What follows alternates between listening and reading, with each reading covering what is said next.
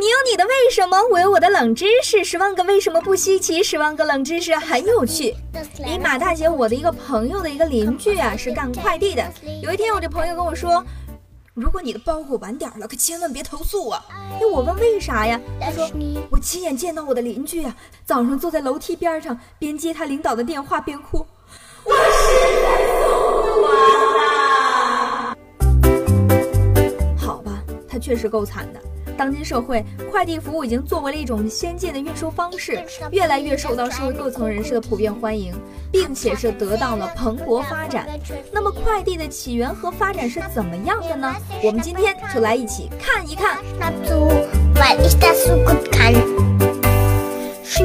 中国的快递历史啊，可以追溯到一百年前的快信。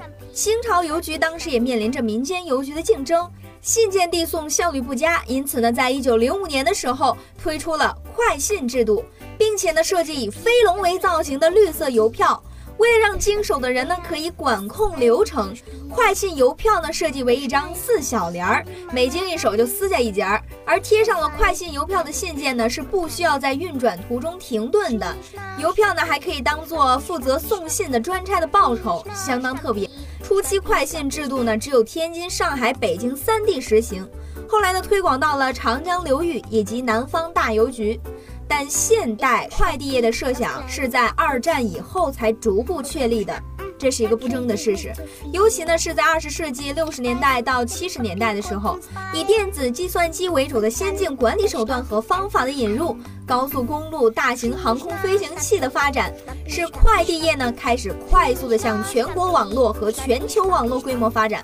在不断的发展过程中，逐步形成了以处理文件、资料、图纸、贸易单等为主的函件快递，还有呢就是处理样品。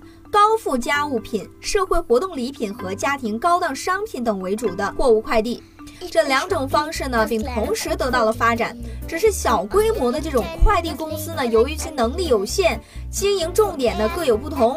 一九八零年以后，随着管制的开放，国际知名的快递公司呢，依附其强大的技术和网络优势，均不断的扩展势力，在某一区域甚至是全球，逐渐形成了优势，并且开辟了是多种新的服务方式和手段。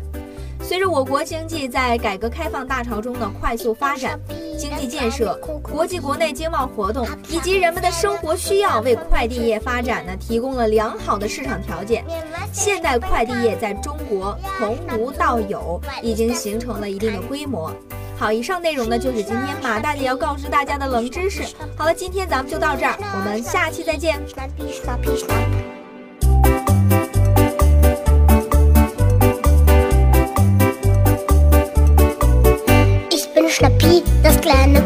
Krokodil. Ich schnappe gern, das ist mein Lieblingsspiel. Ich schleich